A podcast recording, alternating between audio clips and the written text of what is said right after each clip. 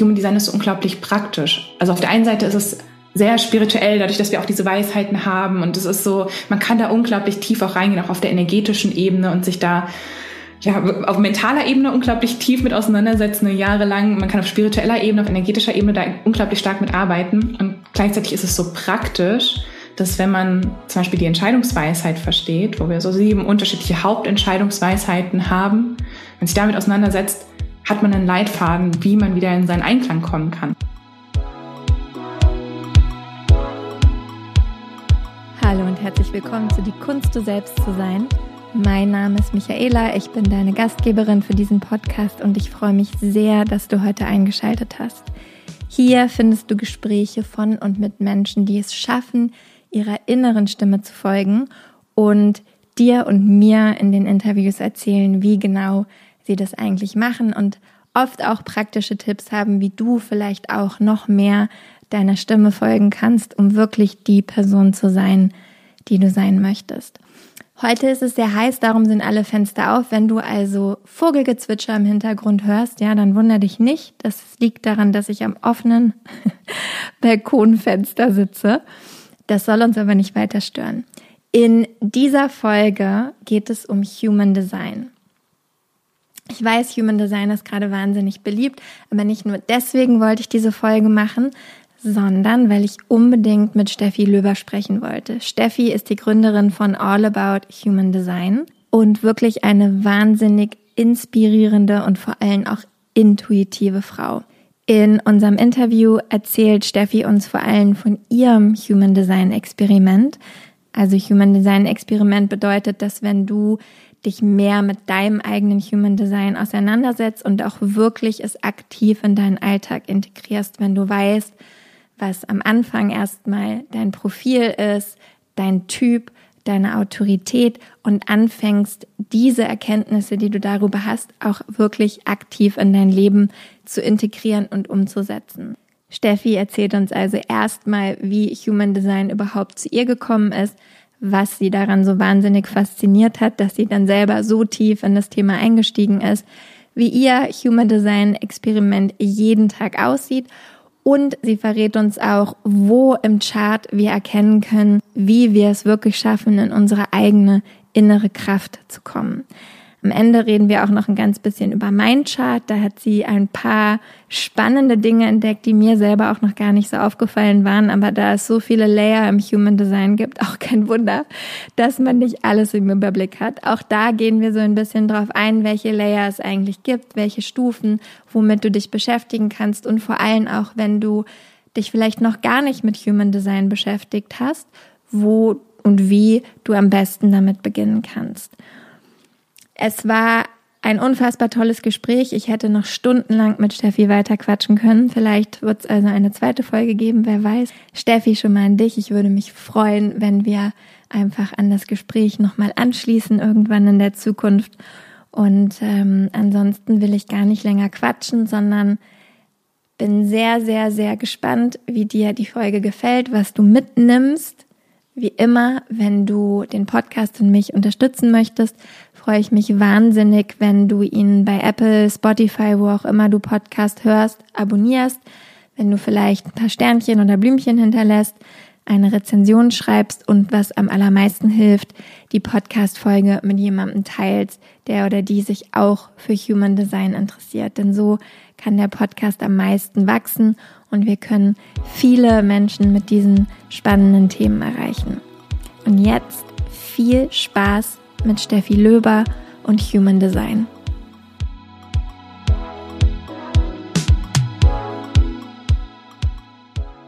Aber jetzt fangen wir erstmal mit dir an, liebe Steffi. Ich freue mich, dass du da bist heute.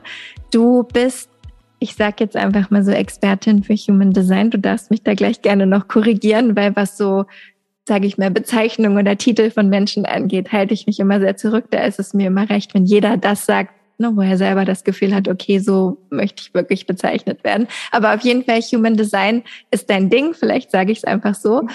Und da, die, das ist am einfachsten erstmal. Und da es äh, schon einige ZuhörerInnen gibt, die sich auch so ein bisschen zumindest mit dem Thema auskommen, auskennen, möchten wir natürlich als erstes wissen, Was ist denn jetzt genau dein Human Design? Sehr, sehr schön. Danke, meine Liebe. Ich freue mich riesig, hier zu sein. Ähm, mein Human Design ist, ich bin eine Generatorin mit einer sakralen Autorität. Das heißt, meine Bauchstimme ist so mein stärkste, meine stärkste Entscheidungsfindungsweisheit in mir. Ähm, ich habe ein Zwei-Vierer-Profil, also so ein bisschen Einsiedler und Netzwerker im Human Design wird das häufig bezeichnet. Also so ein bisschen Mix aus introvertiert und extrovertiert. Ähm, mit den richtigen Leuten extrovertiert dann auch, aber ich brauche viel Raum und Zeit für mich. Ähm, ich habe einen Triple Split bedeutet bei mir trotzdem, obwohl ich viel Power habe, ähm, sind habe ich so quasi so drei unterschiedliche Anteile in mir, die nicht ganzheitlich miteinander kommunizieren, sondern ich spüre auch, dass da da ist manchmal viel Druck und viel Speed und Intuition in dem Moment da. Und dann dauert es aber doch so ein bisschen, bis es nach draußen fließen darf. Ja, ich habe das Lebensthema des Unerwarteten. Das ist auch noch so das Inkarnationskreuz, das Lebensthema des Unerwarteten, ähm, was ich auch sehr, sehr, sehr spüre. Das sind so unsere stärksten vier Tore, die uns beeinflussen. Da ist auf der einen Seite ähm, ja auch mit was nach draußen zu gehen, was mich begeistert, was ich auch spüre. Also wenn ich da genau im Einklang bin, dass, dass ich das mache, aber dass dann immer wieder auch unerwartet auch Hindernisse kommen und ähm, ja Hürden, die ich ähm, überspringen darf und manchmal mein Weg sich auch spontan ändert und ich mich darauf ein, einlassen darf. Genau, das ist so ein bisschen was zu meinem Design. Inzwischen noch tausend mehr Sachen zu sagen. Na, es gibt ja auch so viele Ebenen beim Human Design, dass man, also da kommen wir gerne später nochmal drauf zu sprechen, vielleicht so, wo man am einfachsten irgendwie anfangen kann, wenn man sich noch nicht so viel mit dem Thema beschäftigt hat. Aber was würdest du jetzt sagen? Jetzt haben wir so ein bisschen so einen Überblick bekommen, wo du dich da oder wo du einzukategorisieren bist, in Anführungsstrichen. Hat sich dein Leben, seitdem du das weißt, sehr geändert? Also auf der einen Seite hat sich, glaube ich, alles geändert. Und auf der anderen Seite weiß ich auch, dass ich das auch schon alles in mir getragen habe. Auch dieses Wissen, ähm, dieses Vertrauen. Aber zu dem Zeitpunkt, wo ich Human Design gefunden habe oder Human Design mich gefunden hat, äh, wie man es auch so beschreiben mag, ähm, wo es quasi mein Leben kam, hatte ich da den Zugang zu verloren, würde ich fast sagen. Also da, ich habe ja gerade schon von meiner Bauchstimme geredet, so als stärkste Entscheidungsweisheit. Und zu dem Zeitpunkt habe ich mich da wirklich von abgekapselt, obwohl ich schon unterwegs war. Ich hatte eine Yogalehrerausbildung gemacht, äh, Meditationslehrerausbildung, bin in die Astrologie eingetaucht, aber das war immer nur so am Rande. Und sonst war ich an, an dem Zeitpunkt in einem Studium, was ich aus dem Verstand heraus entschieden habe, nicht aus dem Bauch heraus. Ähm, in einem Nebenjob, wo ich auch wieder dachte, ach ja, der macht sich vielleicht ganz gut auf dem Lebenslauf oder den ich vielleicht auch mal haben wollte, aber der in dem Moment auch wieder nicht zu mir gepasst hat, der mir ganz, ganz viel Kraft gekostet hat. Und da hat mich Human Design wieder daran erinnert, wie wichtig es halt ist, ähm, ja, die Entscheidung wirklich im Einklang mit sich selbst zu treffen, ähm, auf meine Bauchstimme zu hören, ähm, mir Raum und Zeit für mich aufzunehmen durch das Studium, durch meine ganzen zusätzlichen Sachen, durch den Nebenjob war ich halt auch sehr, sehr eingespannt, wo ich schon gesagt habe, ich brauche Raum für mich, Zeit für mich, das habe ich mir nicht gegeben. Und Human Design war da echt so eine auf der einen Seite eine liebevolle Erinnerung, aber auch so ein kleiner Arschtritt, zu sagen, hey, ähm, kein Wunder, dass du dich vielleicht gerade auch nicht in deiner Kraft fühlst, kein Wunder, dass du gerade auch unzufrieden bist. Äh, jeder Typ hat auch so ein, so, ein, so ein Thema, was einem anzeigen kann, dass man so weggekommen ist vom Weg. Bei Generatoren ähm, ist es die Frustration. Und ich glaube, ich habe zu meinem Partner so oft gesagt, oh, ich bin gerade so frustriert, oh, ich bin gerade so frustriert. Und das war so ein ja, sehr, sehr dominantes Gefühl in meinem Leben. Und das dann zu erkennen, das so schwarz auf weiß quasi zu haben oder so auf bunt in dieser Charten ablesen zu können und zu sehen, uh, oh Mist. Und aber gleichzeitig auch zu sehen, da ist so viel Potenzial und ich weiß auch, wie es sich anfühlt, in diesem Potenzial zu sein. Wie kann ich jetzt wieder Step by Step das wieder freischaufeln und da wieder hinkommen? Genau. Und wie hat Human Design dich dann gefunden und vor allem wann? Um, ähm, Human Design, ich krieg's gar nicht mehr ganz am Ende 2017, Anfang 2018. Ähm, und das war so wirklich auf meiner Reise, ich würde sagen, so zur Spiritualität, persönlichen Weiterentwicklung. Ähm, 2015, 2016 hatte ich meine Yogalehrerausbildung gemacht, ähm, war dann in dem Bereich schon auch aktiv für mich hauptsächlich, hatte auch damals die Ausbildung gemacht für mich, habe dann aber auch angefangen, so kleine Videos mal zu machen, was dazu zu teilen und ähm, hatte dann, bin ich über das Yoga zur Astrologie gekommen, auch über einen Heilungsweg, weil ich auch äh, zu dem Zeitpunkt noch viel mit Neurodermitis zu tun hatte. Ich da zu einer ganzheitlichen Heilpraktikerin gekommen bin, die hat ein Astro-Reading mit mir gemacht, so halt am Rande der Behandlung, würde ich so sagen. Und ich war so, wow, woher weiß die Frau das alles von mir? So, das war nochmal unglaublich kraftvoll. Ähm, bin dann so ein bisschen in die Astro-Schiene auch rein, habe da verschiedene Kurse und Workshops und Fortbildung gemacht Und darüber kam dann Human Design wieder in mein Leben. Also wie es so ist, so Step by Step, ne, man folgt so ähm, zu dem Gefühl. Und genau, das war eine meiner Lieblingsastrologinnen, bei der ich einen Workshop gemacht hatte. Die war in einem Podcast zu Gast, da war noch ein anderer Gast mit dabei. Ich weiß noch, irgendwie hat es mich gerufen, dieser Podcast, ähm, den zu hören auf meinem Spaziergang. Und dann war auf einmal die Rede von Human Design. Und ich habe nichts verstanden, wovon sie geredet haben, muss ich ganz ehrlich sagen. Also falls es jetzt jemandem so genauso geht, der uns jetzt gerade hier zuhört und diese Wörter so Projektor, Generator, die Strategie, die Center und ich war so, okay, ähm, manches kam mir bekannt vor, auch aus dem Yoga, ne, von der Chakrenlehre, aus der Astrologie, die Planeten, okay, ja. Aber größtenteils war es wirklich ähm, für mich noch alles sehr, sehr fremd und auch fern. Und trotzdem hat es mit mir resoniert.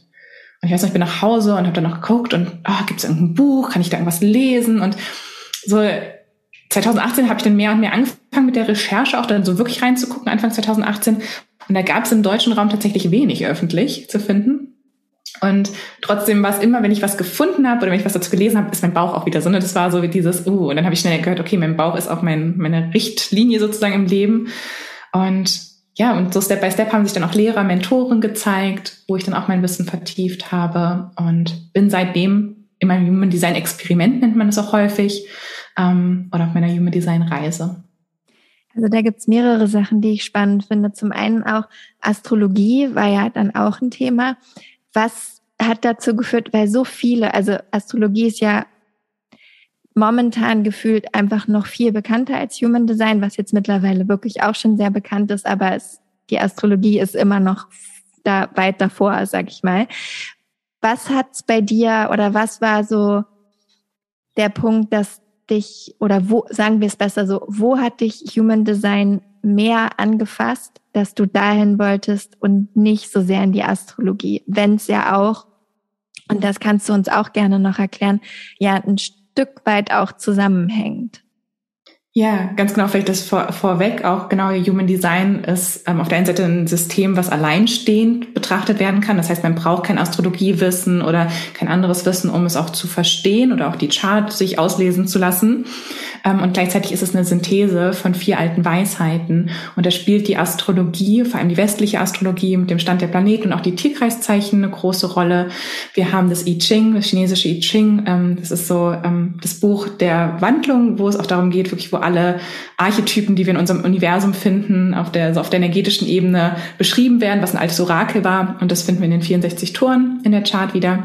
Wir haben die Lehre der Kabbala, wo wir quasi den Baum des Lebens und den Energiefluss zwischen den verschiedenen Ebenen sozusagen haben, was da reingeflossen ist.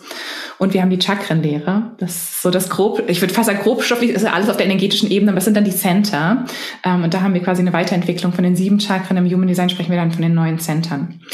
Und ich glaube, fast genau das war es wahrscheinlich auch bei mir, weil irgendwie so meine Liebe zum Yoga und zur Chakrenlehre, die ich auch in meiner Yoga-Lehre-Ausbildung entdeckt habe, zusammengekommen ist mit der Astrologie. Irgendwie hat mich das so total gecatcht, so oh krass, okay, ich habe da auf der einen Seite dieses Center und für mich hat es auch sehr, wo ich auch vorher schon mit der Chakrenarbeit gemerkt habe, okay, hier habe ich ein Thema, Kehl ist da, da und da im Ungleichgewicht und Wurzel ist so und so im Ungleichgewicht. Das jetzt auch wirklich nochmal in der Chart ablesen zu können, anhand des Standes der Planeten, hat mich total ähm, ja erstmal skeptisch gemacht, aber gleichzeitig auch begeistert. Und je mehr ich dann für mich da eingetaucht bin, dann natürlich auch für meinen Partner die Chart gelesen habe, für eine aus meiner Yoga-Lehrerausbildung und dann Step by Step eine, eine gute Freundin gefragt hat und so und bei jedem da einfach so eine krasse Resonanz da war und es einfach wirklich, ja, gepasst hat, so ähm, Deckel auf einmal. So, das war immer so, ja, die Chat hat das wirklich so, so erstens habe ich den Menschen da drin gesehen und gleichzeitig der Mensch sich auch selber und ich habe neue Ebenen an den Menschen in meinem Umfeld auch nochmal entdeckt. Und ja, was ich, also das hat mich dann einfach total so mitgerissen. Und was ich auch dann noch wirklich finde, weil Human Design ist so unglaublich praktisch. Also auf der einen Seite ist es sehr spirituell, dadurch, dass wir auch diese Weisheiten haben. Und es ist so, man kann da unglaublich tief auch reingehen, auch auf der energetischen Ebene und sich da ja, auf mentaler Ebene unglaublich tief mit auseinandersetzen, jahrelang. Man kann auf spiritueller Ebene, auf energetischer Ebene da unglaublich stark mit arbeiten. Und gleichzeitig ist es so praktisch, dass wenn man zum Beispiel die Entscheidungsweisheit versteht, wo wir so sieben unterschiedliche Hauptentscheidungsweisheiten haben, wenn sich damit auseinandersetzt, hat man einen Leitfaden, wie man wieder in seinen Einklang kommen kann. Und das Praktische hat mir manchmal bei der Astrologie gefehlt, ist jetzt vielleicht das falsche Wort, aber so Astrologie ist halt eine unglaublich schöne Betrachtungsweise von Energien und kann uns Klarheit geben, aber Human Design gibt uns quasi nochmal so einen Leitfaden, wie können wir unsere Energie auch wirklich im Alltag leben. Und das ist so meine große Liebe auch beim Human Design. Das kann ich total nachvollziehen. Und dieses Gefühl, ähm, was ich ganz oft habe, so diese Erlaubnis, so zu sein, wie man ist, weil was du ja auch schon gesagt hast, auch dadurch, dass du dann nicht nur dein eigenes Chart dir angeguckt hast am Anfang, sondern auch das von deinem Partner und von Freunden, Bekannten und so weiter, da ist so wahnsinnig viel Erlaubnis drin, diese Dinge, wo man sich wiedererkennt und man sich mal so denkt, ah, okay, wow, das ist voll okay, dass ich so bin, ja, weil man ja oft eben, also find, oder das, so ging es mir, weil man oft so das Gefühl hatte, so darf ich vielleicht gar nicht sein. Und dann über die Informationen aus dem Chart mhm. war es dann so, ah, okay, es ist vielleicht doch okay, wenn ich so bin. Das fand ich auch total schön. Und Entscheidungsfindung hast du jetzt eben schon angesprochen, also bei dir das Sakralcenter, ähm, das Bauchgefühl. Was würdest du jetzt sagen? Also, weil A ist es ja nicht bei allen so und man sagt ja oder man hört ja aber so oft, entscheide aus dem Bauch heraus. Ja, also A trifft es ja dann gar nicht unbedingt auf alle Leute zu. Und B, kannst du uns so ein bisschen erklären, wie sich das für dich bemerkbar macht? Oder vielleicht auch, wie du, weil du hast ja gesagt, du hattest es auch so ein bisschen verloren, wie du dann durch dein Human Design Experiment wieder näher an dieses Gefühl herangekommen bist. Hm.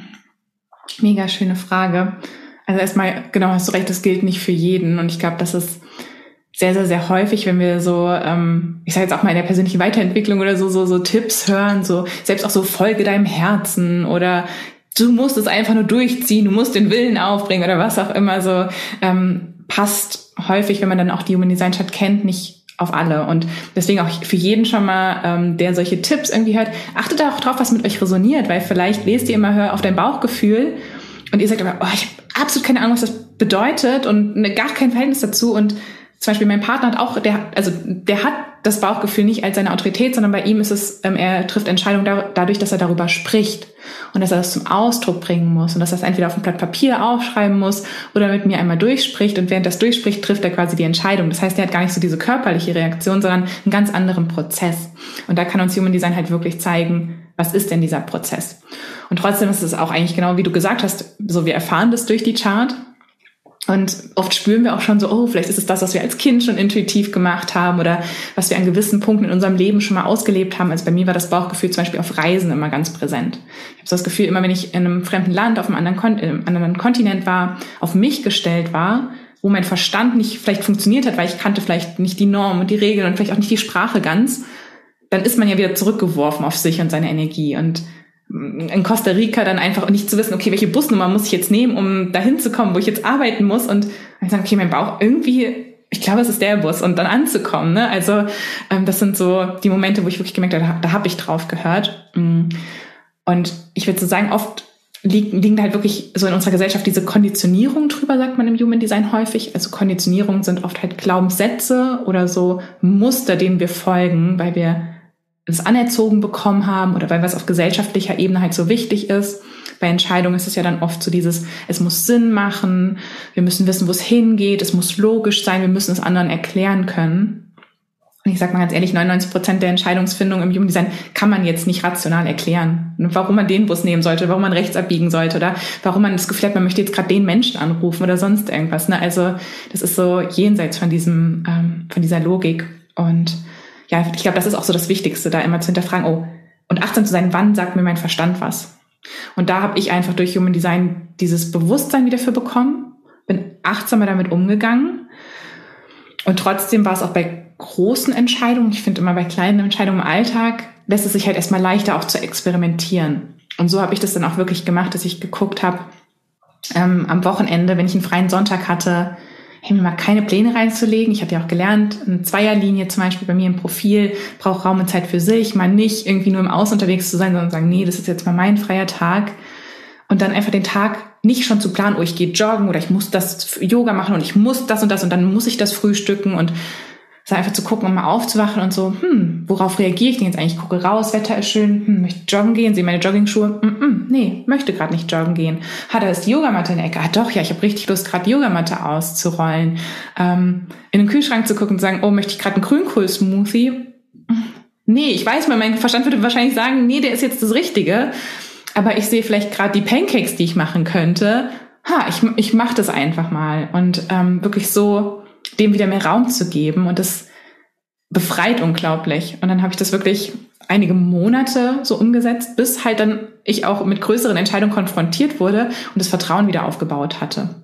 Und durch das Vertrauen war es an irgendeinem Punkt auch wirklich so, dass ich in meinem Job damit konfrontiert wurde, dass meine Stelle, ich sollte befördert werden, meine Stelle sollte so nicht mehr weiter sein. Und ich habe einfach ganz klar gemerkt, mm -mm, nein. Weil das Bauch sagt, der Bauch sagt, mm -hmm, ja, ja, dann, dann wird Energie freigesetzt. Und er sagt halt, mm -mm, nee. Dann fühlt es sich so, alles zieht sich zusammen, man fühlt sich ausgelaugt schon in dem Moment, wo die Entscheidung eigentlich ansteht. Und ja, ich glaube, dadurch, dass ich das Vertrauen aufgebaut hatte, konnte ich dann in dem Moment auch darauf vertrauen, okay, hey, hier geht's jetzt anscheinend nicht weiter. Du hast logisch noch keine nächsten Schritte, aber du vertraust dem jetzt einfach mal. Und dann, als du aus deinem Job ausgestiegen bist, war also noch nicht klar, dass du Human Design, so wie du es jetzt machst, in die Welt rausbringst. War nicht klar. Ich habe es schon in mir gespürt. Ähm, ich glaube schon fast ein Jahr, ähm, beziehungsweise auch generell diesen Wunsch, mich selbstständig zu machen, war schon nach meinem ersten Studium, meiner ersten Arbeitserfahrung so 2015 sehr präsent. Wo auch die Yoga-Lehrerausbildung, wo ich auch so durch viele Umbrüche gegangen bin. Und Trotzdem bin ich nie diesen Schritt gegangen, weil ich mich, glaube ich, nicht getraut habe und weil es vielleicht auch keinen Sinn gemacht hätte. So, ich habe äh, Meeresbiologie studiert, ich habe Kommunikationswissenschaften studiert. So für mich, es hätte keinen Sinn ergeben, als Yogalehrerin zu arbeiten oder so, ne, so. So oft ist es ja so, wenn wir diesen Ruf, wir spüren so einen Ruf in uns. Und ich habe auch eine Reiki-Ausbildung ähm, gemacht, weil ich mich das auch total ähm, ja selber, ich Reiki-Behandlung bekommen habe. Es hat mich also so begeistert und dann auch diese Ausbildung zu machen. Aber es war wieder nicht diese Logik, die dahinter war so jetzt hast du doch die ganzen Jahre studiert und jetzt hast du hier die Arbeitserfahrung gesammelt, jetzt musst du doch was damit machen. Ähm, das heißt, wirklich als der Job dann wieder da stand, war noch nicht, ich hatte noch nicht keine Angebote gemacht. Ich hatte, ich hatte schon Readings gegeben im Umfeld und auch die ersten Anfragen kamen tatsächlich rein. Ähm, aber ich hatte noch keine Website, kein Social Media, nichts eigentlich. Also da stand noch nichts. Das war Ende 2019 und in dem Moment, wo ich dann aber Nein gesagt habe bei dem Job, wurde unglaublich viel Energie frei. Erstmal bin ich krank geworden. Ich glaube, das ist unser Energiesystem auch häufig. So, ne? so erstmal, ich glaube, es ist auch ne, so Angst, also so diese Sicherheit fällt halt weg. Erstmal hatte ich eine Grippe von über zwei Wochen, also Jahre nicht krank gewesen und es hat mich total ausgenockt, weil, glaube ich, mein ganzes System auch erstmal sich daran gewöhnen musste. Und als das dann auskuriert war, wurde so viel Energie frei, dass wirklich innerhalb dann diesen zwei Monaten, wo ich die ich dann noch in meinem Job hatte, ich dann angefangen habe, auf Instagram mehr und mehr das zu posten, rauszugehen, äh, mehr Reading-Anfragen anzunehmen, ähm, langsam im Hintergrund auch zu überlegen, hm, eine Website oder ein Podcast, was könntest du denn machen, was macht dir denn Spaß und einfach mir erlaubt habe zu experimentieren. Und ich hatte einen Puffer, muss ich ganz ehrlich sagen, ich hatte so einen Puffer von nicht einen riesig, riesig großen, aber ich wusste finanziell sechs Monate passt. Ähm, und danach müsste ich halt gucken, entweder bei Freunden oder Familie unterkommen. So, das war so, so what, what is the worst that can happen, so ein bisschen. Ne? Was ist das Schlimmste, was passieren kann, wenn es nicht klappt? Auch dazu sagen, ich habe keine Kinder, ich, mein Partner ist zwar da, aber quasi es war jetzt niemand auf mich angewiesen. Das sage ich selber. Aber oft, glaube ich, malen wir uns die Szenarien aus, was das Schlimmste ist und sind schon unter der Brücke und dabei gibt es davor noch zehn andere Möglichkeiten und Optionen. Genau. Und dann ist es alles unglaublich schnell gegangen und ich habe in meinem Bauchgefühl, auch in meinem Human Design ist so eine Aktivierung quasi, mein, mein Kanal ist es da, wo es heißt, dass wenn ich meinem Bauchgefühl vertraue, bin ich zur richtigen Zeit am richtigen Ort.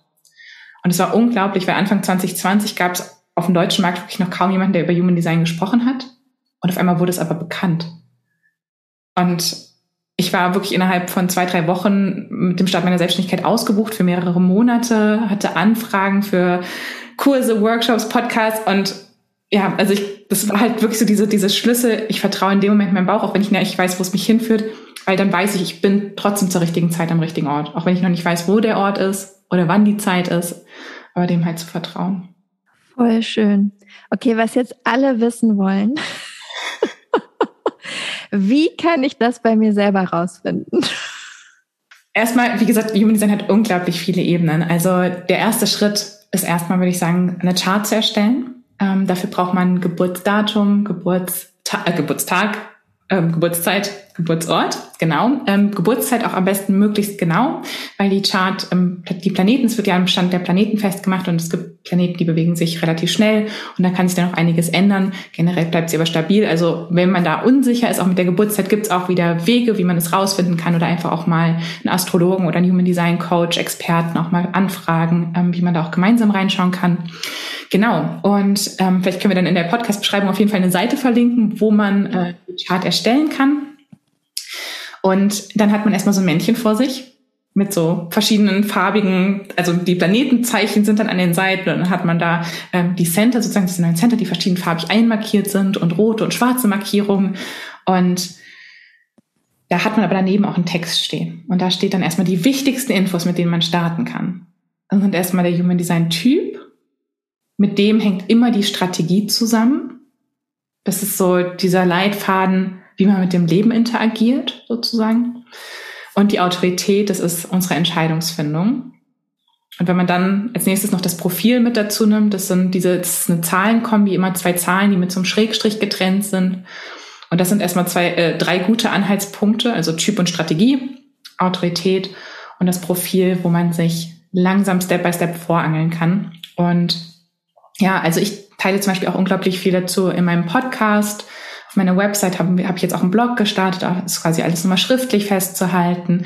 Auf Instagram ähm, gibt es mittlerweile, also mich und unglaublich viele tolle Leute, die da Wissen zu teilen. Ähm, und dann mal zu schauen, du hast auch gesagt, ähm, wer mit dir resoniert, so, ne? also da auch zu gucken, was, was resoniert mit dir, was, wo zieht's dich auch hin, ähm, welcher Mensch verpackt das in einer Art und Weise, dass man das Gefühl hat, hey, der spricht quasi meine Sprache, das ist nämlich nicht jeder, ähm, und der präsentiert es vielleicht auch auf eine Art und Weise, dass es mir halt gefällt. Und da sich einfach mal drauf einlassen, würde ich sagen. Und hast du noch einen Tipp, weil eigentlich geht's dann ja schon los. Also dann schaue ich mir an, welcher Typ bin ich. Du hast am Anfang schon erwähnt, es gibt fünf Typen, ähm, die jeweils eine Strategie haben.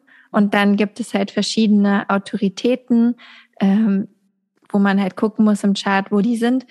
Und damit geht's dann ja schon los. Damit kann man ja eigentlich dieses Experiment anfangen. Hast du da einen guten Tipp für uns, wie wie wir da am besten rangehen können oder wie wir uns das trauen können, auch wirklich in dieses Experiment einzusteigen? Hm. Oh, super gute Frage. Weil ich tatsächlich am Anfang auch, ich glaube, manchmal ist ja auch so ein ähm, bisschen Angst, die mitschwingt oder Unsicherheit, die mitschwingt.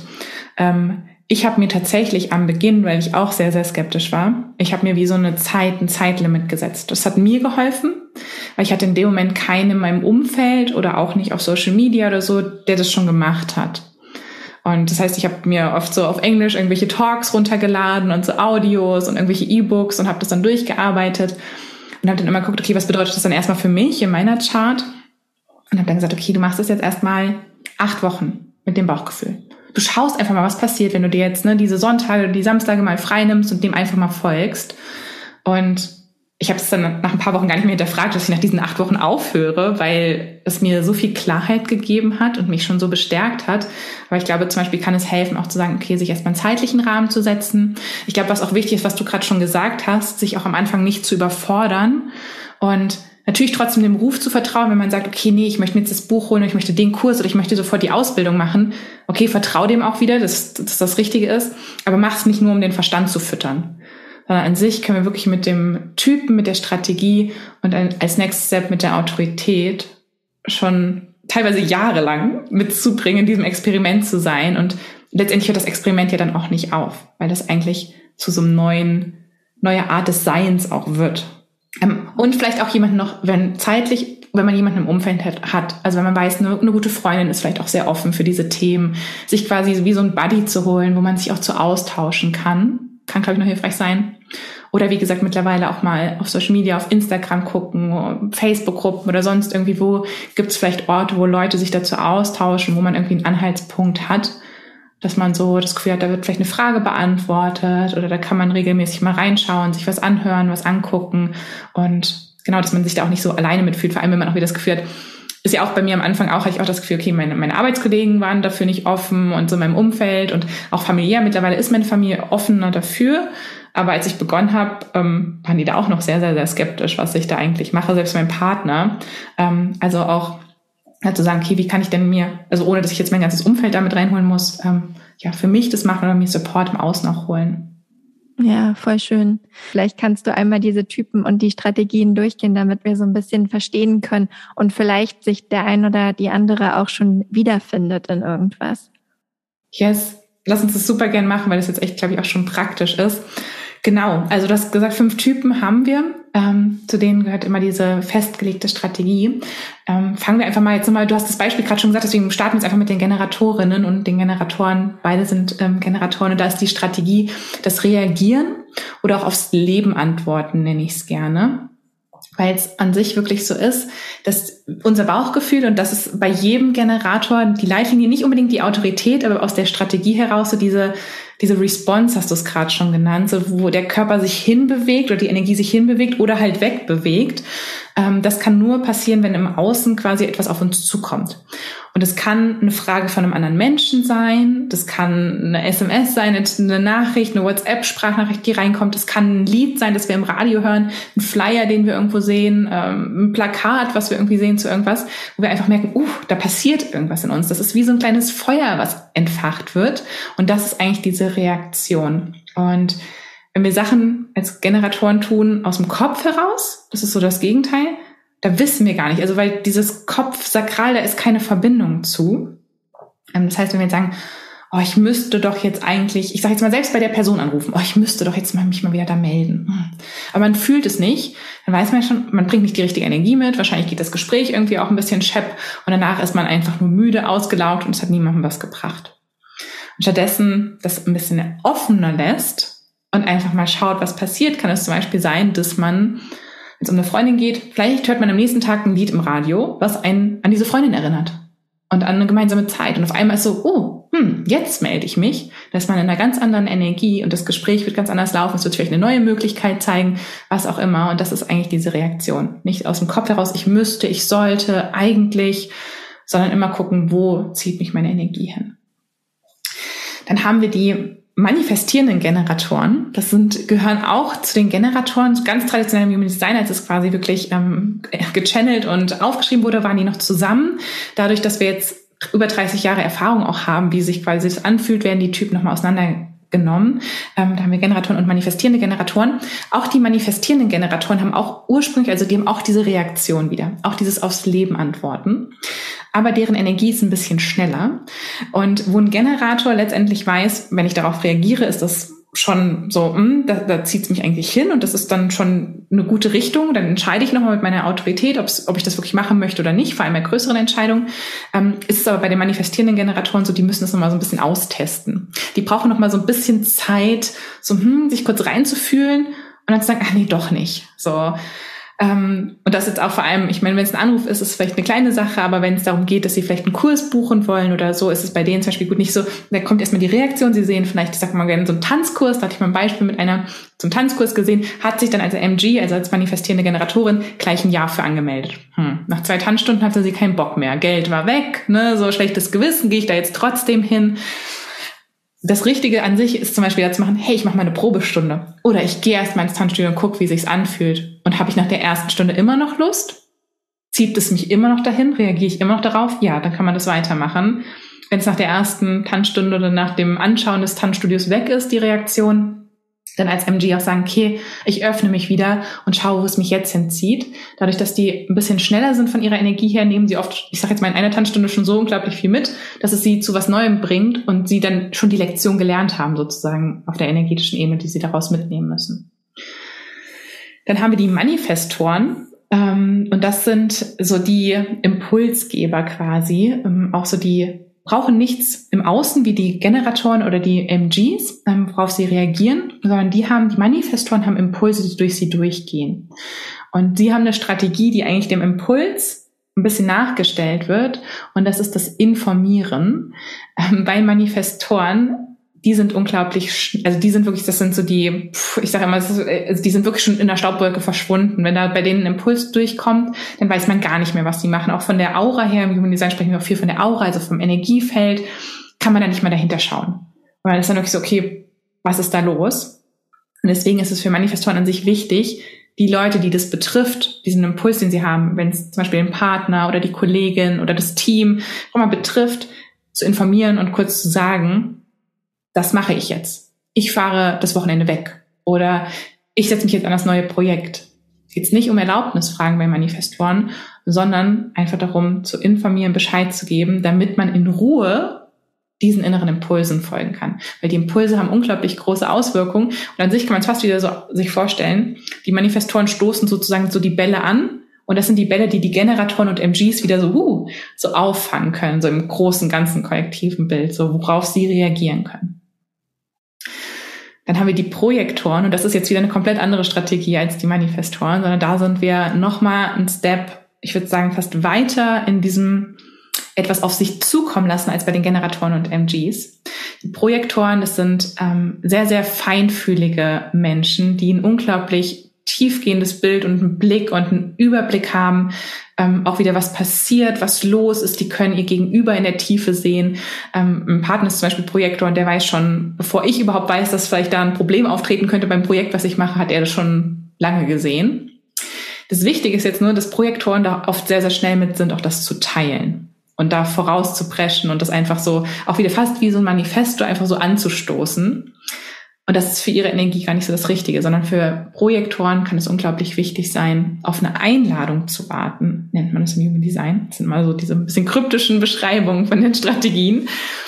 Einladung bedeutet jetzt nicht, ich muss meinem Partner einen Brief schreiben und ein Schleifchen drum und so, jetzt darfst du was sagen. Wobei das Einladung sehr schön wäre, wenn du das machen würdest. Ich glaube, er wird sich ab und zu auch freuen. Ich glaube, also vielleicht die Projektoren freuen sich auch über so eine richtig schöne Einladung. Aber ich glaube, was wichtig ist, dass letztendlich diese Energie so dahinter steckt. Ähm, und die Energie ist dahinter von, ich bin bereit, deine Weisheit zu hören. Ich bin bereit, jetzt deinen Ratschlag zu hören.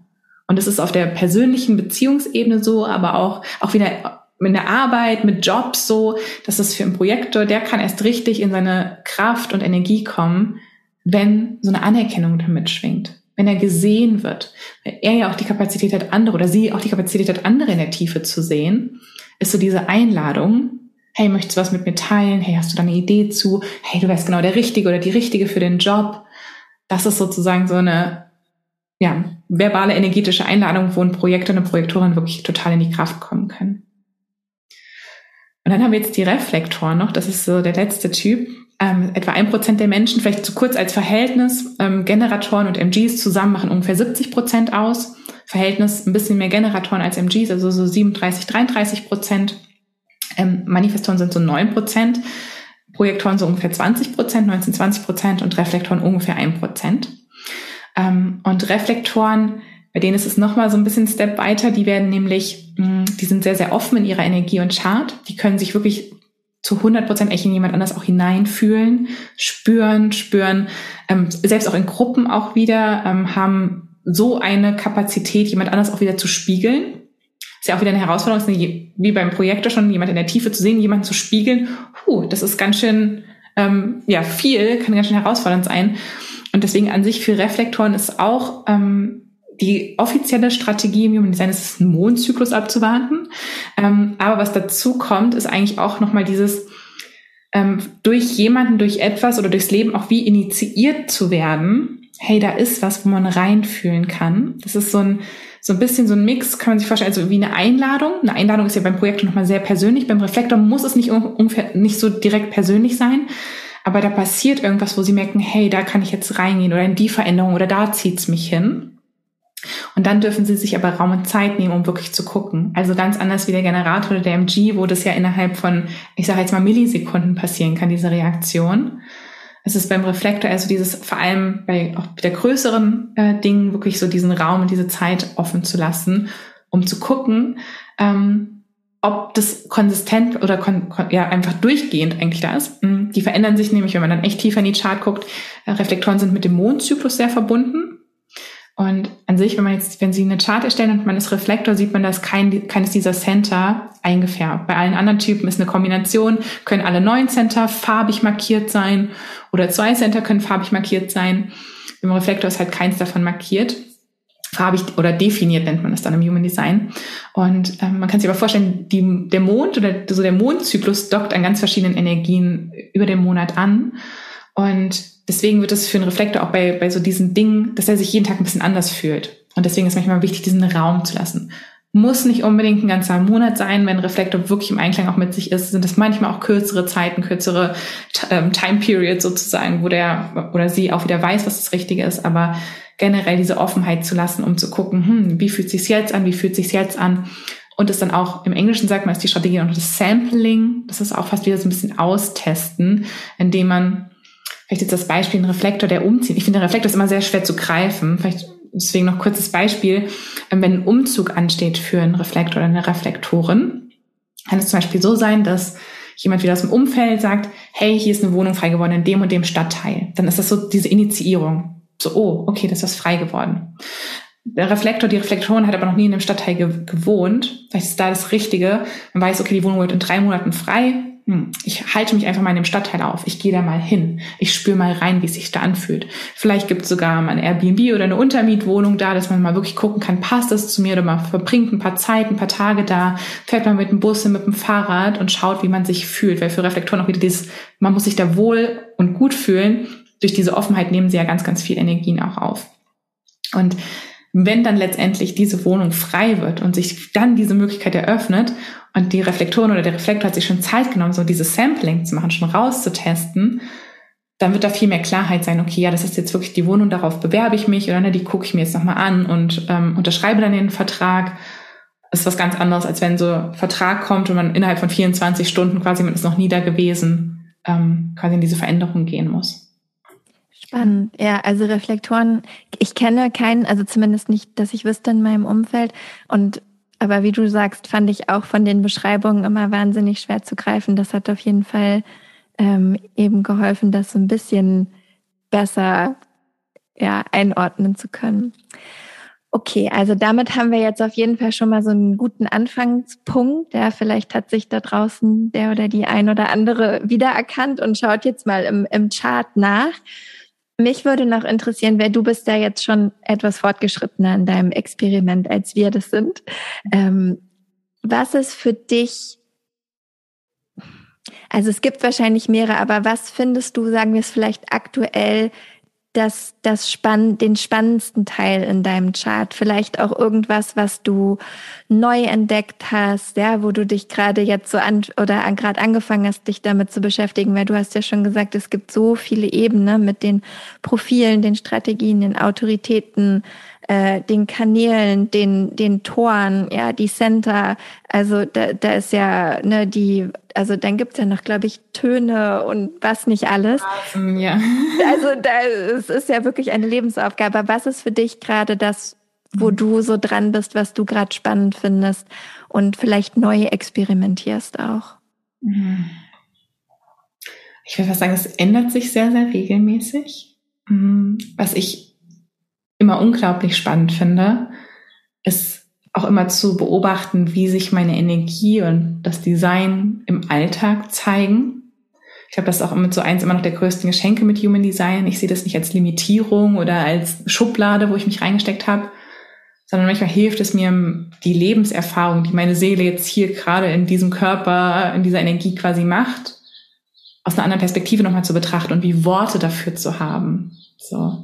So zum Beispiel gerade bin ich in einem Prozess, wo ich wieder gemerkt habe, also bei mir, und ich mittlerweile muss ich schon drüber lachen, weil es einfach so ist, aber bei mir ist, nimmt, ich muss immer die Detour nehmen, ich muss immer den Umweg nehmen. Das ist einfach so. Ich habe einen Kanal, der heißt Channel of Struggle auf Englisch, also so wirklich so des Kämpfens, des Strugglens und ich habe schon, als ich das erste Mal gelesen habe, hatte ich Tränen in den Augen, weil ich dachte, ja, so das ist mein Leben. Ich verstehe, ich verstehe es. Ähm, und aber das ist keine Strafe, sondern mittlerweile sehe ich auch das Geschenk wiederum dahinter, warum ich manchmal den Umweg nehmen muss. Und es zeigt sich teilweise so, ähm, dass bei mir, ich sag mal, mein Partner nicht gleichzeitig ein Konto eröffnen. Wir sind aus Holland nach Deutschland gezogen, mussten beide ein Konto eröffnen. Bei ihm ging alles ratzfatz, das war sofort da bei mir hat wieder hier was nicht funktioniert und dann hier die Authentification auf Englisch, genau, ähm, hat wieder nicht funktioniert. Dann kam der Brief nicht an, eine falsche Adresse, wieder zurückgesendet worden. So bei mir jetzt drei Monate gedauert. Das ist halt so dieses Umweg nehmen, was ich dann auch anziehe im Außen. Und das aber halt nicht mehr so ernst zum Beispiel zu nehmen. Das ist so ein, ein Thema. Und auch Glaubenssätze zum Beispiel finden wir in der Chart. Und ich finde, ich glaube, ich habe da auch schon viel, ich sage jetzt mal in Anführungszeichen, Arbeit dran gemacht für mich, wirklich hinzugucken durch verschiedene Modalitäten und Arbeiten und Gespräche, ähm, da wirklich achtsam mit zu sein. Und dann zeigt es sich aber einfach nochmal auf einer anderen Ebene. Oder das Thema kommt nochmal so durch die Hintertür. So bist du sicher, dass du es aufgelöst hast. Und ähm, ja, da einfach Human Design nutzen zu können, das hilft mir unglaublich. Und bis heute, und das entdecke ich auch immer noch in meinen Ausbildungen und Kursen, die ich gebe, auch Leute, die vor zwei Jahren mit mir die Ausbildung gestartet haben, die sagen, wir haben gerade über die Strategie und die Autorität gesprochen. Und ich habe gesagt, boah, Steffi, ich merke immer wieder, das ist das Wichtigste, worauf ich zurückkommen muss. So, weil wenn ich das nicht lebe, dann auch, dann geht alles andere auch irgendwie noch mehr schief. Und so ist es bei mir auch, weil wenn ich zum Beispiel meinem Bauchgefühl vertraue und auch wenn die Situationen manchmal schwierig sind, aber dann habe ich die Kraft, das auch trotzdem mitzumachen. Und dann weiß ich auch wieder, dann sehe ich auch wieder das, warum ich da durchgehen musste, sozusagen. Wenn ich aber gegen mein Bauchgefühl gehe und dann kommt noch dieser Struggle auf mich zu, dann ist das unglaublich ermüdend und ähm, anstrengend und ich kann nicht das, das, das Wertvolle dahinter sozusagen entdecken. Was würdest du jetzt sagen? Also, weil du hast ja eben schon gesagt, die Leute auch, die mit dir arbeiten, beziehungsweise bei dir, beziehungsweise bei dir Ausbildung oder Kurse machen. Was ist so das Hauptgeschenk für die, was die so mitnehmen können für sich aus aus dieser Arbeit oder aus dem Chart. Also auch wenn jetzt da draußen jemand zuhört und sich gerade so schon irgendwie das Gefühl hat, okay, das resoniert mit mir und mich, ich würde auch gerne wissen, was für ein Typ ich vielleicht bin, was für eine Strategie ich habe, was für eine Autorität ich habe. Was können wir am besten für unser Leben mhm. aus dem Human Design mitnehmen? Ich glaube, so das erstes erstmal so wirklich sich selber die Erlaubnis zu geben, so zu sein, wie man im Kern wirklich ist. Und es nicht zu verstecken oder versuchen anders zu sein oder Sachen mitzubringen, die man ja halt auch nicht in sich trägt, sondern dann auch wieder das Schöne daran zu sehen, hey, das bringt jemand anders mit. Und ich muss es gar nicht mitbringen, es ist in Ordnung, ich bin in Ordnung, so wie ich bin, also so eine tiefe Selbstannahme. Und gleichzeitig auch einfach für Partnerschaft, Beziehungen, Kinder, Familien, Beisammensein, auch das zu erkennen, dass jeder nochmal anders ist und dann auch zu verstehen, wie kann ich die Menschen in meinem Umfeld unterstützen. Und dass es nicht heißt, wenn ich jetzt meine Strategie lebe, kommt mein Partner oder meine Familie oder meine Freunde irgendwie kürzer, sondern zu verstehen, hey, ich brauche das, aber jemand anders braucht was ganz anderes und wie können wir uns da treffen und wie können wir alle in unsere Kraft kommen. Das finde ich total schön. Da habe ich noch nie so drüber nachgedacht, aber jetzt, wo du sagst, weil es ist ja auch gefühlt gerade so also es hat ja auch wahnsinnig viel mit Mitgefühl zu tun. Ne? Also du hast gesagt, dieses Verständnis für die anderen Leute zu haben. Und wenn ich Verständnis habe, habe ich automatisch, also fühle ich mit, wie es denen geht. Und das ist ja auch was, was gerade so wahnsinnig verloren geht, weil jeder irgendwie damit beschäftigt ist, im Recht zu sein oder Recht zu haben oder seine Meinung nach vorne zu stellen und eben gar nicht mehr die Kapazität hat teilweise, habe ich das Gefühl, ich weiß nicht, was es wirklich ist, aber gar nicht mehr so diese Kapazität hat, auf jemand anders und auf die Bedürfnisse, was du eben auch gesagt hast, einzugehen. Und es stimmt eigentlich, also auch wie verrückt, dass der lustige, wie ist sein Name? Ra Uruhu. Mhm. Sorry, über diesen Namen muss ich immer lachen. Also, dass der das quasi einmal so durchgechannelt hat und das jetzt mhm. Quasi gerade so in diese Zeit reinrutscht wo Mitgefühl so verloren gegangen ist, aber so viel wichtiger wird gerade wieder. Also wo wir, wo man sich ja wünschen würde, dass wir es alle mehr wiederentdecken würden. Total. Weil du auch gerade über den Namen äh, musste ich gerade dran denken, ähm, dass ich in einem seiner Videos und Kurse mal, an sich ist es ja auch ein Synonym sein Name. Ähm, eigentlich hieß er Robert Allen Krakauer und der hat sich nach Human Design so genannt, weil er das halt empfangen hat.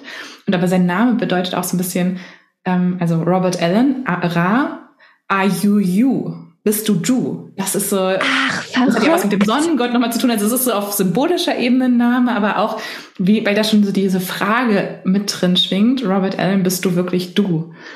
Und habe ich dir auch noch nie irgendwo erzählt. Also das war gerade so irgendwo in meinem Gehirn abgespeichert. Das ist ja der Wahnsinn. Ich Und, lieb's. Das also, ist ja echt verrückt. Und ich bin aber auch voll bei dir. Also an sich ähm, ist, glaube ich, auch Human Design genau jetzt in diese Zeit gekommen, weil wir das gerade so, so, so sehr brauchen, weil wir gerade in so einem Wandel sind ähm, in der Astrologie, vielleicht haben es auch einige schon mal gehört, sind wir auch so in diesem Umbruch mit dem Wassermann-Zeitalter, spricht man ja oft davon. Ähm, so ich glaube, in ganz, ganz vielen so traditionellen, ähm, diese alten Traditionen ist es einfach so, dass man sagt, okay, jetzt sind wir gerade in einem Umbruch, egal ob jetzt 2012, 2010, 2002, 2027, was auch immer, aber wir merken es ja alle. So, wir sind gerade mittendrin, dass hier ganz, ganz viel passiert.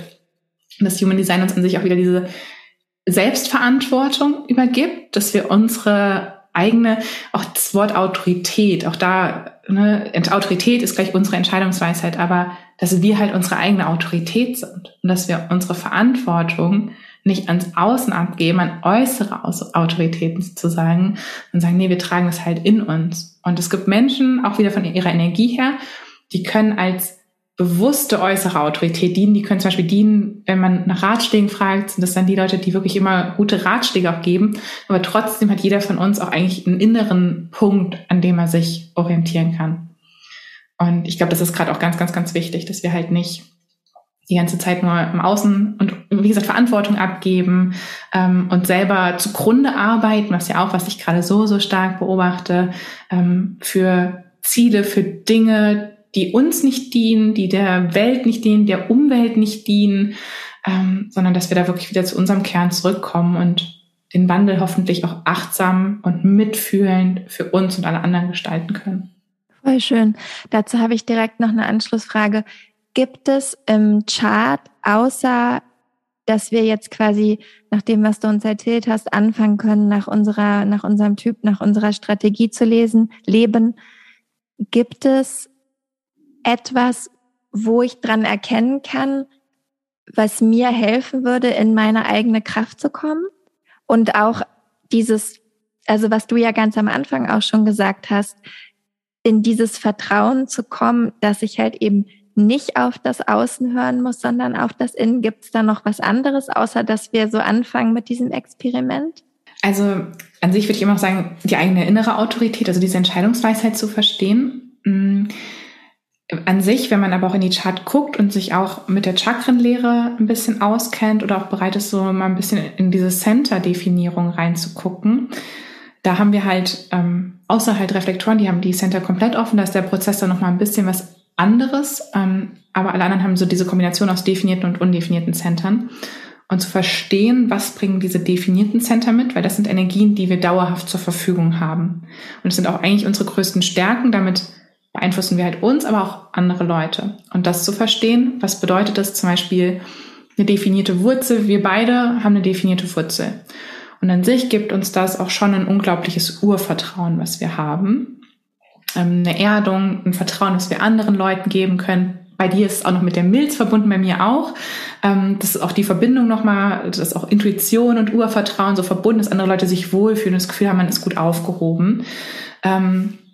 Das zum Beispiel zu verstehen, weil das auch eine Verantwortung von uns ist, das im höchsten und besten Sinne auszuleben. Weil wir damit halt auch unsere, ja, unsere Mitmenschen prägen und unsere Gesellschaft prägen. Und dann haben wir halt die undefinierten Center. Und da hast du zum Beispiel das Herz undefiniert. Ich auch. Ähm, das Herz steht für den eigenen Selbstwert und für die Willenskraft. Wenn es definiert ist, hat man oft ein stabileres Gefühl für den eigenen Selbstwert und kann auch so einen Willen aufbringen, Dinge durchzuziehen, Versprechen zu machen. Undefinierte Herz kann aber zum Beispiel dazu neigen, Dinge zu machen, um sich zu beweisen. Und dann geht man über die eigene Energie. Ne, man geht, man ist nicht in dem Urvertrauen drin, man ist nicht in der Intuition drin, nicht in dieser Bauchfreude, also in diesem sakralen, in der sakralen Energie, sondern man ist dabei, oh, ich muss mich jetzt irgendwie beweisen, ich muss den anderen zeigen, dass ich wertvoll bin, sozusagen.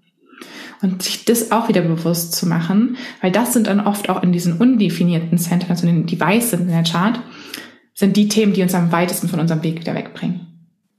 Also, weil das so ein bisschen ist so, entweder, ich sage jetzt mal bei dir, du hast ja die emotionale Autorität, wo verbunden mit dem Sakral und Milz, das heißt, du hast auf der einen Seite diese Reaktion aus dem Bauch heraus, diese spontane. Du wirst intuitiv auch schon ganz, ganz, deine, Milz, dein stärkstes definiertes Center. Ich habe hier deine Chart ja nebenbei offen. Das ist wirklich, ähm, alle Aktivierungen sind quasi da. Das heißt höchst intuitiv. Und trotzdem der großen Entscheidung würde ich sagen, es ist für dich wichtig, drüber zu schlafen, ein bisschen Raum zu nehmen, ähm, zu gucken, hey, bin ich jetzt gerade, wie fühle ich mich jetzt gerade damit? Habe ich gerade eine Klarheit? Nein, okay, dann gebe ich mir den Raum, den ich brauche für diese Klarheit. Und dann aber in diesem Prozess aufzupassen, dass man nicht abrutscht, dass du nicht abrutscht in so ein, oh, wenn ich das jetzt mache, dann. Dann sehen die anderen endlich, dass ich erfolgreich bin. Oder dann bringt mir das so, das und das Geld. Oder dann sehen so und so viele Leute meine Story oder was auch immer, ne, so was, was man da so sich von außen abhängig macht, ne, von Zahlen, von Likes, von, von Lob abhängig macht. Und damit gehst du ja dann quasi gegen dein Bauchgefühl und deine Emotionen, die dich eigentlich auf den richtigen Weg leiten, ähm, in Energie, die gar nicht deine ist. Und deswegen ist das auch das Bewusstsein für die Center. Ähm, ist in zum Beispiel in meiner Ausbildung ist das das ähm, im ersten Modul gucken wir uns an, welche Weisheiten fließen quasi in der Human Design Chart zusammen, Astrologie, Kabbalah, wie kommen die zusammen, was können wir da ablesen? Erstmal so das, so die Setting the Stage sozusagen, so das Vorbereiten, ähm, wo das alles zusammenfließt. Und das zweite sind schon die Center, weil das so unglaublich wichtig ist, die Center zu verstehen. Also bevor wir sogar nochmal richtig tief in die Typen und Strategien auch reingehen, in der Ausbildung ist erstmal dieses Bewusstsein für die Glaubenssätze, die Konditionierung, die eigenen Stärken, um da ein Gefühl zu bekommen, wo präge ich mich, wo präge ich andere Leute und wo lasse ich mich zu stark beeinflussen sozusagen auch. Und das kann man alles aus den Centern ablesen. Alles ist immer, wie Sie das schon das sind so viele Ebenen, aber die Center, dadurch, dass es halt eine sehr grobstoffliche Energie ist und die Center unsere ja, Energieknotenpunkte sind, genau wie die sieben Hauptchakren sind ja so unsere Hauptenergieknotenpunkte im Körper ist es auf jeden Fall, es ist dadurch auch die stärkste Kraft, die uns, glaube ich, davon abbringt. Je feiner, je doller wir dann ähm, in unserem Experiment sind, gibt es auch nochmal, du hast ja auch schon Basen und Töne angesprochen, in den Variablen gibt es auch wieder so Transferenzen, nennt man das dann, wo wir auch wieder dazu neigen könnten, von unserem Weg abzukommen, aber das ist erstmal auf einer anderen Ebene. Und deswegen auch so, ich mag das immer nicht, zeitliche Limits zu setzen, weil ich auch immer noch glaube, Zeit ist was, es kann bei jemandem unglaublich schnell gehen, bei jemand anderem dauert es und das ist nicht zu werten. Traditionell wird im Human Design aber auch gesagt, so dieser Weg, das eigene Design wirklich zu leben, dauert halt sieben Jahre. Und ich kann es jetzt nur mittlerweile im fünften, fünften Jahr meines Experiments ähm, auf jeden Fall schon bestätigen, dass, wie gesagt, nicht, dass die Themen total wechseln, die ich davor hatte, sondern aber auf anderen Ebenen zeigen sie jetzt auf einmal Themen. Und ich verstehe Elemente meines Designs, die ich vor vier Jahren noch nicht greifen konnte. Selbst wie zum Beispiel mein Lebensthema, was ich bei meinem ersten Reading vor viereinhalb Jahren noch nicht greifen konnte. Und auf einmal hat es dann vor zwei Jahren erstmal Klick gemacht. Und, Was ist das nochmal? Du hattest es am Anfang schon, glaube ich, gesagt, aber erinnere mich nochmal. Genau, das Lebensthema ist so unsere, es gibt insgesamt 192 Lebensthemen und wenn man die dann nochmal feinfühliger ähm, anguckt, gibt es also eine schier unmögliche Anzahl an Lebensthemen. Das sind unsere vier wichtigsten ähm, Tore. Die Tore kommen ja wieder aus dem I Ching. Das sind quasi unsere Tore bei der bewussten und unbewussten Sonne und Erde. Das sind so und da kann man sich fast verstehen, auch in der Astrologie sprechen wir auch oft von Nord- und Südknoten-Thematik. Kann man im Human Design auch noch reingucken. Und das Lebensthema ist dann aber nochmal so ein bisschen mehr wieder hands-on. so, ähm, was ist so deine größte Lebensaufgabe letztendlich? Manchmal sagt man es auch fast, was ist der Sinn deines Lebens? Hat jetzt nicht was damit zu tun, wie Michaela muss als Yogalehrerin arbeiten, Steffi muss als Human Design Coach arbeiten, sondern das ist nicht der Sinn des Lebensthemas, sondern das Lebensthema hat dann eher was damit zu tun. Bei dir hat es zum Beispiel damit was zu tun, dass du durch ähm, eigene Erfahrungen, ich lese es jetzt gerade spontan mal aus deiner Tat, ich hoffe, das ist okay, dass ja, ich das ja. gerade so grob mal anreiße. Ja, genau, kurz um, äh, Fragen, aber bei dir hat es viel damit zu tun, dass du Sachen richtig tief durchdringen möchtest und es wird aber angetrieben durch deine eigenen Erfahrungen. Du erstmal durch eigene Erfahrungen, auch teilweise Herausforderungen oder Schocks nennt man es, ähm, auf Neues gestoßen wirst, ähm, dann deine Basis für dich aufbaust und es dann in der Tiefe weitergeben kannst auch an, an, an andere und es ist das, was dich letztendlich zum Erfolg bringt.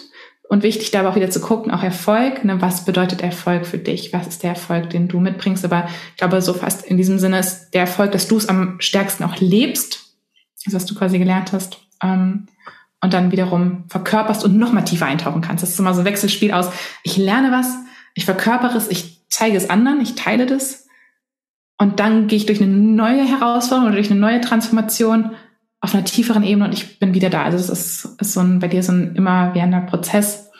Bei mir ist es das, dieses Unexpected, dass ich immer wieder auf einmal ähm, über Themen spreche oder so aufgerufen werde, in eine Verantwortung zu kommen, Und da ist halt das Wichtige, möchte ich die Verantwortung annehmen oder nicht? Das ist so diese unerwartete Leadership-Rolle, wo zum Beispiel auch in meinem Job mir eine Führungsposition angeboten wurde. Jetzt Thema Leadership, ne, unerwartet, war sehr unerwartet. So möchtest du mit ins Gründerteam, es war ein Startup. Und da aber mein Bauch gesagt hat, mm -mm, das möchtest du nicht, ne? Und hat mein Leben wieder gesagt, okay, du kannst die Leadership-Rolle annehmen? Mm das möchtest du nicht. Und dann in der Selbstständigkeit, wie sieht's aus, wenn du da die Leadership-Rolle annimmst und Gruppen und Kurse anführst? Und mm, das fühlt sich jetzt gerade gut an und ich weiß aber noch nicht, wo das in zwei, drei Jahren auch wieder ist. Ne? Also so das ist eher so das gröbere Thema. Und das ist, nennt man nämlich Human Design das Inkarnationskreuz, das Lebensthema, ähm, genau, unser stärkstes Strahlen auch sozusagen. Voll schön. Und du kannst gut damit leben, nicht zu wissen, wo es in zwei, drei Jahren irgendwie sein wird, weil ich, also ich kann es auch, aber ich weiß, die meisten Leute wissen ja gerne schon irgendwie 20 Jahre im Voraus, wo sie sich irgendwie befinden wollen. Ich glaube, ich hatte schon immer auch so dieses Gefühl, dass ich es nicht weiß. Also mein Leben hat schon, also ich hatte schon immer auch so dieses Wandlung stark in mir, würde ich sagen. Und bin auch sehr bereit, starke Wandlungen mitzumachen. Also bin auch schon öfter spontan umgezogen, in andere Länder umgezogen, große Reisen gemacht. Ich weiß, dass mein Verstand es auch gerne wüsste. Natürlich.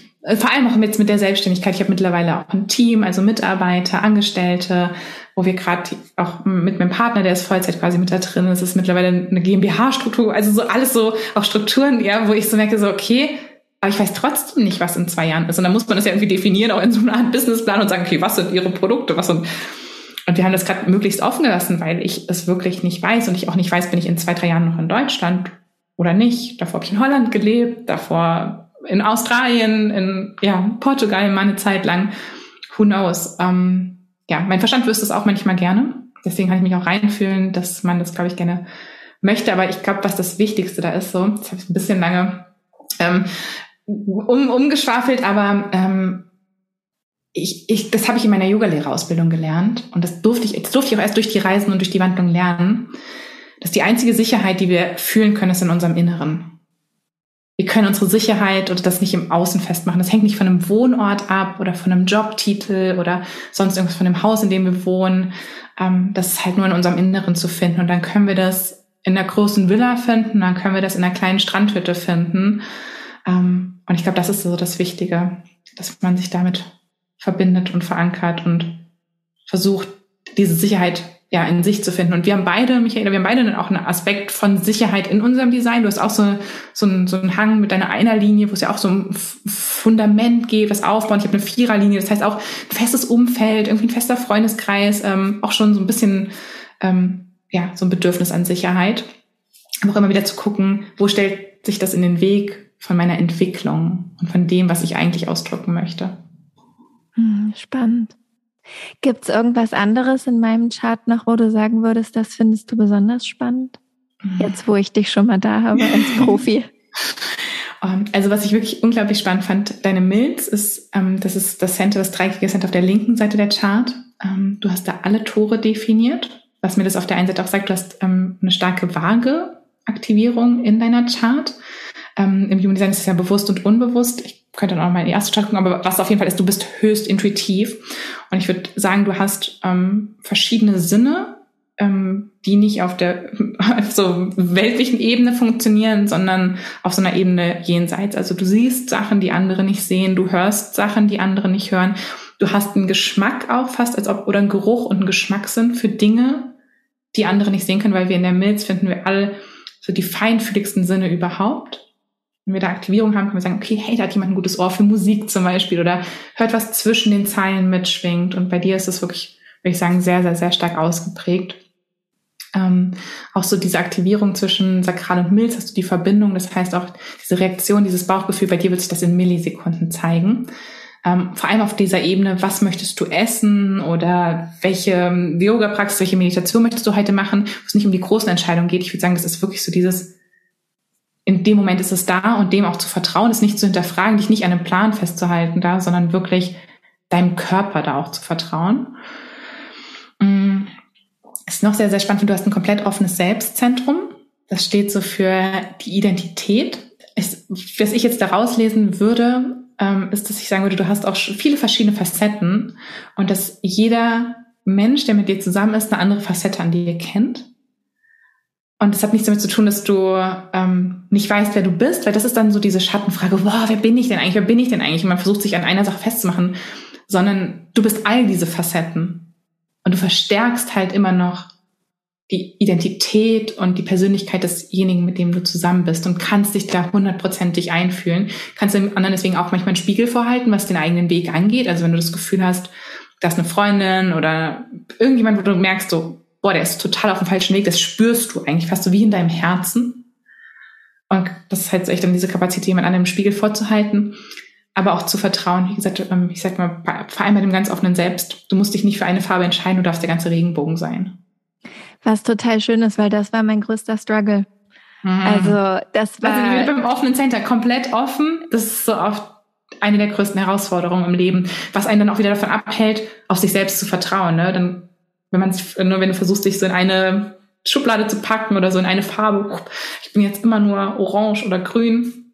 Ähm, ja, ja, oder dann auch du all die Facetten nicht aus. Mhm. Oder auch wirklich zu merken, das, was du gesagt hast, so je nachdem, mit wem ich zusammen bin, dass ich immer anders bin. Und dann bin ich früher immer nach Hause gegangen und habe gedacht, also genau diese Frage, aber wer bin ich denn jetzt? Wie kann denn das sein? Und ich konnte am Anfang auch nicht annehmen, was ja auch das Positive daran ist, eben das, was du auch schon gesagt hast, dass ich auf diese ganzen unterschiedlichen Ebenen total schnell draufkomme, egal wo ich bin. Und in meinem Job in der früheren Welt, sozusagen, bevor ich Meditation gemacht habe und alles, was ich jetzt mache, hatte ich viel mit anderen Menschen zu tun. Und ich bin immer mit allen klargekommen. Und mir war gar nicht klar, was das eigentlich für ein Geschenk ist oder dass ich auch oft für Sachen gebucht wurde, weil die Leute schon gecheckt hatten, die können mich da überall hinstellen, ich komme sowieso klar. Aber ich hatte es halt noch nicht gecheckt und war dann aber tatsächlich echt immer so, also eher verwirrt und habe mich immer gefragt, okay, aber wer, wer bin ich denn dann hier irgendwie, wenn ich irgendwie ständig anders bin? Ähm, das hat lange gedauert, irgendwie das zu verstehen und da wirklich eher auf diese, auf die positiven Sachen einzugehen und die ja auch mir selber immer wieder quasi hervorzuholen, wenn ich in Momenten war, in denen ich dann vielleicht doch mal das hinterfragt habe. Und ich glaube, fast die Frage wird wahrscheinlich immer mal hochploppen. Und dann ist halt das Wichtige, dass weil so, ich sag mal, dieser Verstand, von dem man im Human Design oft redet, es gibt auch ein Ashna Center, das ist nicht mit dem Verstand, von dem wir dann reden, ähm, zu verwechseln. Und der Verstand ist dann eher so das, was uns halt wirklich aus unserer Energie rauszieht, wenn wir alles bewerten. Ähm, das ist halt das Wichtige, die Frage wahrzunehmen, sagen, ha, da kommt sie ja wieder. Schön. Ähm, aber ich glaube ihr jetzt nicht, sondern ich, ich darf auch die Facette von mir ausleben und ich, ich darf all diese Facetten haben. Und genau wie beim offenen Herz vielleicht manchmal die Frage kommt, bin ich überhaupt wertvoll? Und dann wird sagen, ach, da ist die Frage wieder. Okay, hm, ist anscheinend heute wieder präsentes Thema. Schön, nehmen wir an, gucken, was wir machen können. Müssen es nicht wegdrücken oder sonst irgendwas, sondern einfach uns ja, darauf, darauf vertrauen, dass wir halt die Entscheidung trotzdem nicht aus dieser Energie heraustreffen oder uns dadurch limitieren. Ja, macht total Sinn. Und ich fand es noch super, super schön, weil du hast was vorhin zu Meinungen auch gesagt, ähm, weil du hast tatsächlich auch einen Kanal zwischen Verstand und Kehle bei dir. Und da geht es auch ähm, um Meinung. Und im Schatten ist dieser Kanal, dass man sehr, sehr engstirnig sein kann. Und die lichtvolle, so der lichtvolle Ausdruck des Kanals ist dafür da, zu sagen, hey, ähm, das ist meine Meinung, aber ich sehe auch alle anderen Meinungen. Ich akzeptiere, dass es so viele Meinungen wie Menschen gibt. Und ich weiß, dass zum Beispiel deine Meinung oder dein, dein, dein Weltbild kann anderen Leuten Halt geben, wenn sie danach fragen. Aber man zwängt die Meinung niemandem auf. Und ich fand das so schön, weil du das äh, vorhin gesagt hast und mir das schon so, wo ich deine Chart gedacht habe, okay, ja, du lebst es halt einfach im höchsten und besten Ausdruck, dass du schon weißt, hey, so sehe ich das jetzt gerade. Wenn mich jemand fragt, teile ich das auch gerne. Aber mir ist so bewusst, dass das der größte Schatten überhaupt gerade da draußen ist, dass jeder mit den Köpfen gegeneinander quasi breit, ähm, ja, nur um die eigene Meinung irgendwie rauszuhauen und gar nicht darauf achtet, was haben andere zu sagen. War aber auch, ähm, sage ich mal, ein schmerzhafter Weg, dahin zu kommen. Also es war auch tatsächlich nicht immer so und ähm, ich habe früher, also was du auch gesagt hast, dieses auch andere gut spiegeln können und so, ähm, eben weil ich immer als ich dann noch nicht mit umgehen konnte und das noch nicht quasi geschult hatte, ja, oder mich da tiefer mit beschäftigt habe und das verstanden habe, habe ich halt viel andere gespiegelt und dann immer auch, wenn die mir was gesagt haben, ich sehe ja dann die Zusammenhänge und das dann halt auch immer so rausgehauen, ohne, also es war von meiner Seite ja nie mit einer bösen Intention, sondern ich habe immer nur gedacht, aber warum siehst du es denn nicht? Ist doch total logisch, so, so und so und dann passiert auch das, das und das, ja. Und da musste ich wirklich auch merken, dass das halt eben wirklich gar nicht gut ankommt. Ähm, und habe mir dann auch irgendwann angewöhnt, halt zu fragen, so, möchtest du wissen, was ich denke oder möchtest du, dass ich dir was Nettes sage oder dich kurz in den Arm nehme? Ich kann beides. Ne, aber du musst es mir wissen, weil wenn du wirklich wissen willst, was ich denke, dann kommt es halt auch so raus und dann musst du darauf vorbereitet sein. Und damit funktioniert es besser. Aber da muss ich echt manchmal mir tatsächlich, also auch heute noch auf die Zunge beißen und mich zurücknehmen, weil ich halt weiß, dass wenn ich das mache, dass es nicht immer unbedingt gut landet. Mhm. Auch wenn es nie böse gemeint ist. Aber halt, wenn jemand nicht nachfragt, dann muss man halt echt ja. leise oh. sein. Aber auch, auch da wieder, dass wir auch alle, auch dass diese, ich sage jetzt auch mal Schatten oder wenn wir auch manchmal im Design auch mit, ne, mit diesen Glaubenssätzen oder so, dass, dass wir das auch nicht unterdrücken, auch diese Schatten, sag ich immer, ohne Schatten gibt es kein Licht, ohne Licht kein Schatten. Also das bedingt sich halt auch immer gegenseitig und ich sehe es so, dass wir auch hier sind, um Erfahrung zu machen auf dieser Welt und unsere Seele auch diese verschiedenen Facetten ausleben möchte. Und es halt immer, wie gesagt, mit dem Bewusstsein zu tun hat.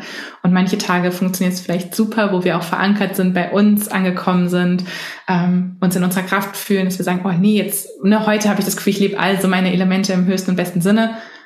Und an einem anderen Tag, in einer anderen Situation hat wieder das Gefühl, oh Mist, wieder in diesen Schatten reingetappt. Ne?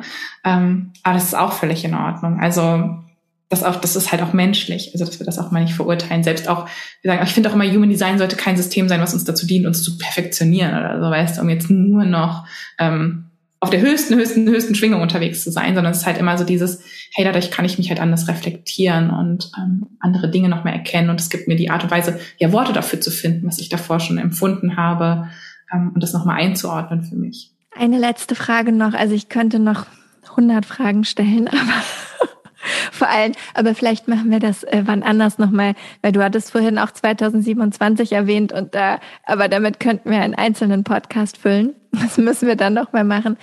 Ähm, vielleicht zum Abschluss nochmal dein größter Wunsch für die HörerInnen da draußen, warum es Sinn macht, sich mit Human Design auseinandersetzen zu setzen oder was du dir wünschst, was sie daraus für sich mitnehmen können.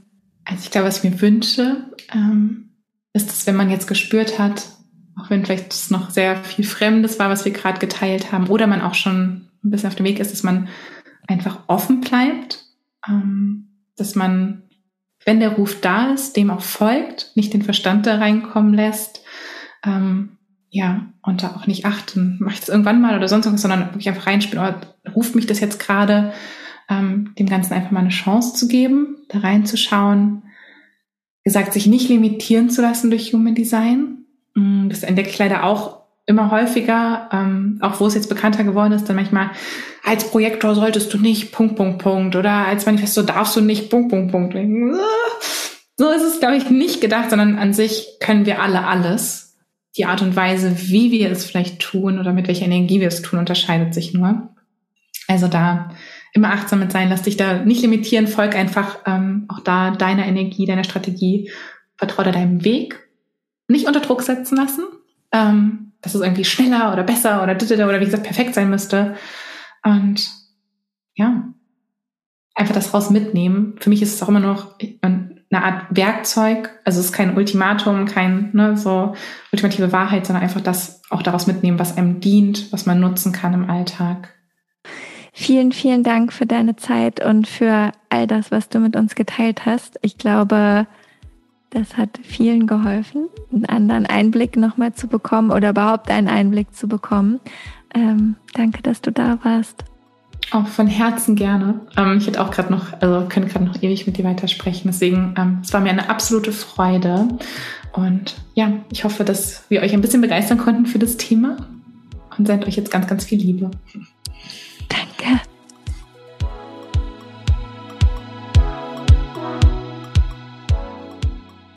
Vielen, vielen Dank, liebe Steffi. Es war wirklich ein Traum, gerne jederzeit wieder. In den Show Notes findest du natürlich, wo und wie du am besten Steffi finden kannst und mit ihr arbeiten kannst. Wenn du dich für ihre Masterclass interessierst, dann schau gerne auf der Website vorbei. Im Sommer geht's los. Da kannst du ganz in deinem eigenen Tempo alles, alles, alles über Human Design lernen, was du wissen möchtest. Und auch sonst findest du auf Steffis Website alles, was sie anbietet, Kurse, Workshops und wie du vielleicht näher mit ihr in Kontakt kommen kannst. Hör dir auch gerne Steffis Podcast an. Den Sternenstaubstunden-Podcast gibt's auch bei Apple, Spotify und überall da, wo es Podcasts gibt, ist natürlich auch verlinkt in den Show Notes. Danke fürs Zuhören. Danke fürs Hiersein. Wir hören uns in zwei Wochen wieder mit einer anderen wunderbaren Folge. Ich freue mich.